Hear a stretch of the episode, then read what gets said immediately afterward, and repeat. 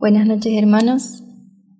Eh, quería darle gracias a Dios porque nos permite reunirnos en estos momentos que, que no podemos hacerlo físicamente y donde su palabra nos ayuda a salir adelante, a cambiar, a transformarnos mediante el Espíritu Santo de, de eso que nos está trabando nuestras vidas, de eso que, que nos sentimos estancados, de nuestros problemas, las circunstancias, que, que para todo está la Biblia, está la palabra, está su presencia y para Él nada es imposible. Y bueno, a mí me gustó la palabra de la prédica de René, pensamiento que esclaviza. ¿Cómo habla? Eh, René hacía, mencionaba en la palabra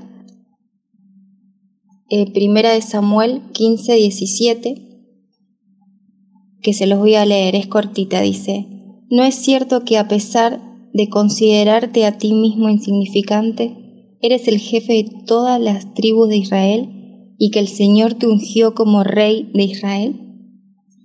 Acá Samuel le decía al rey de Israel, a Saúl, porque él tenía muy baja autoestima, ¿no? Pero, pero Dios tenía otro pensamiento de él.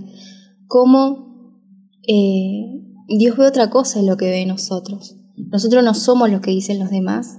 Nosotros no somos ni siquiera lo que a veces nos viene a nuestra cabeza, que son cosas negativas, no vas a poder, o muchas cosas que te traban. Y Dios tiene un pensamiento totalmente diferente. Dios lo veía rey, de hecho estaba siendo rey. Siempre obviamente por la gracia de Dios y su infinita misericordia, que Él nos da más de lo que le pedimos, más de lo que pensamos y, y nos cuesta veces. Por eso me gusta acá René cómo nos enseña y nos hacía unas preguntas, ¿no? Que reflexionemos en las preguntas que cómo hablas determina a dónde vas a llegar en la vida, porque lo que hablas viene de lo que pensás. Y es para examinarnos ¿no? lo que estamos pensando y aferrarnos a la palabra de Dios. Si estás teniendo malos pensamientos y si te sentís estancado, desanimado, eh, no sé cómo están tus emociones por lo que estés pasando, examínate porque seguramente viene de lo que estás pensando, que te lo terminás creyendo y terminás sintiendo eso que pensás. Entonces, pedirle al Espíritu Santo, te animo a que le pides al Espíritu Santo, que Él nos ayuda, es nuestro compañero, él nos trae convencimiento de pecado, Él, no, Él nos ama, está con nosotros para acompañarnos y pedirle ayuda, que cuando estés pensando esas cosas que, ¿no? Como que, que te haga ver que está mal lo que estás pensando, porque a veces es como que seguís, seguís en ese pensamiento, pero ahí viene el Espíritu Santo y, te hace notar y vos decís, ¿qué estoy pensando? Y ahí es el momento en donde, donde tenemos que bloquearlo, ¿no? Esas son mentiras, pensamientos mentirosos.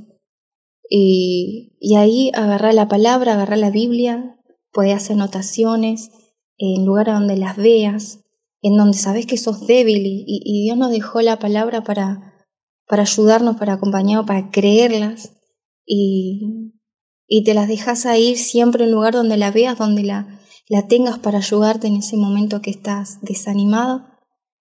Y, y cambia, y cambia, porque cambia nuestro pensamiento, cambia nuestras emociones, cambian nuestras acciones, porque nuestras acciones vienen de lo que pensamos. Cuando vemos una persona, su situación económica o cómo está en su vida, vemos lo que pensó, ¿no? Eh, porque somos lo que pensamos, y... pero lo bueno es que Dios tiene pensamientos buenos de nosotros y quiere lo mejor para nosotros, como acá el rey Saúl los pensamientos de Dios eran mucho más grandes que los de Él, eran mejores, siempre son buenos. Y hay una cita bíblica que ahora no, no me acuerdo de dónde está, pero Dios nos deja una ayuda, eh, nos deja escrito los pensamientos que tenemos que tener son buenos, que son dignos de alabanza. O sea, todos esos pensamientos que no son dignos de alabanza, que no son buenos, sabemos que no son de Dios. Entonces ahí en ese mismo instante tenemos que reprenderlo, bloquearlo no dejarlo que siga siendo nido en nuestra mente. Y ahí aferrarnos a Dios, pedirle, orarle en el lugar donde estés o agarrar la Biblia Y ahí empezá a meditar la palabra y seguramente, seguro, porque así Dios lo promete, así Dios, eh, Él no miente y aferrarnos a su palabra. Bueno, te exhorto a que lo hagas, a que te animes, a que es un día a día, un día eh, hasta que va a llegar el momento seguramente que salgas solo. Tus pensamientos van a ser de bien, tus pensamientos van a ser de bendición, vas a verlo eh, plasmado en tu vida, en tus acciones, con nuevos hábitos. Así que bueno, te exhorto también.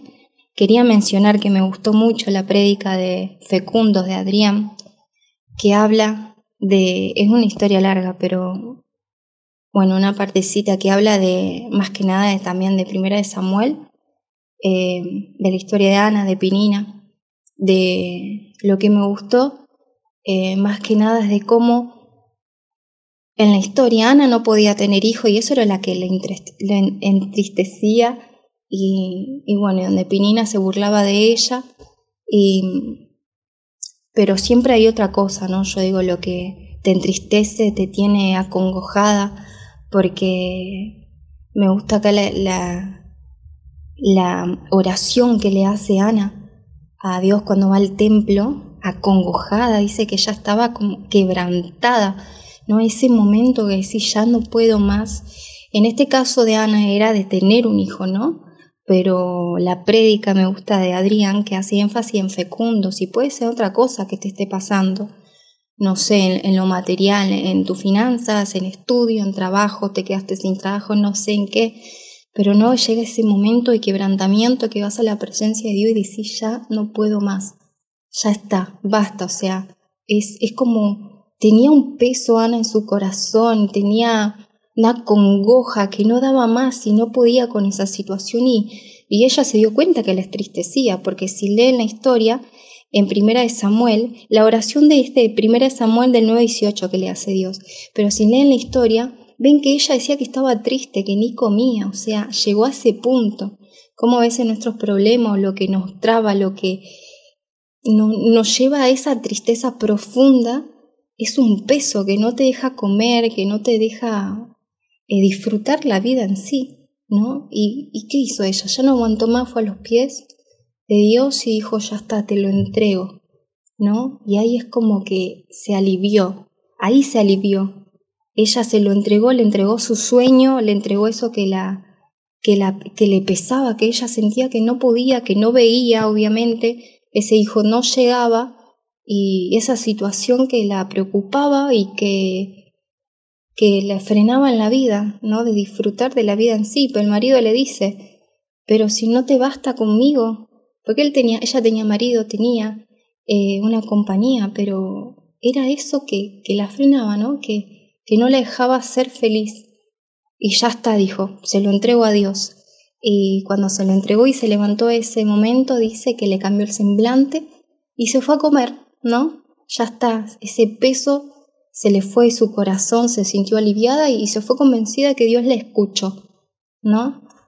Eh, fue eso que se descargó en su presencia, sintió la presencia de Dios que ya se lo dejé a él, confió obviamente en Dios y dice que después con el tiempo, que después tuvo con su marido y concibió a su hijo. Y yo digo acá como cuando le entregamos ese sueño, eso de lo más profundo de nuestro corazón, que que nos tiene en esa congoja, en esa tristeza, trabado, eh, preocupado, se lo entrega a Dios y ya está. Y Él te da más de lo que le pedís, porque ella promete a Dios entregarle a su hijo, a Samuel, toda su vida para servirlo a Él, se lo entregaba a Dios literalmente, pero después Dios la bendijo con, creo que eran cinco hijos más que tuvo. O sea, le dio más de lo que ella le pedía. Ella le pidió un hijo y Dios les dio más.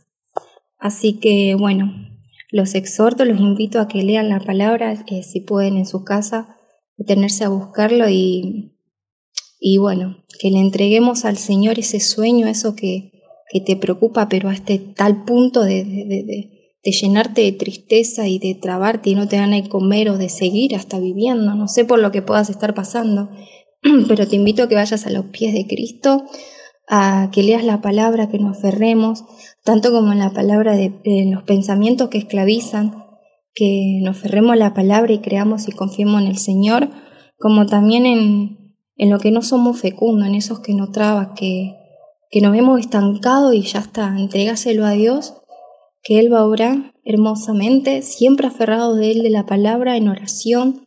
Te invito a que siempre vayas a su presencia. Y bueno, muchas gracias, Dios lo bendiga y gracias.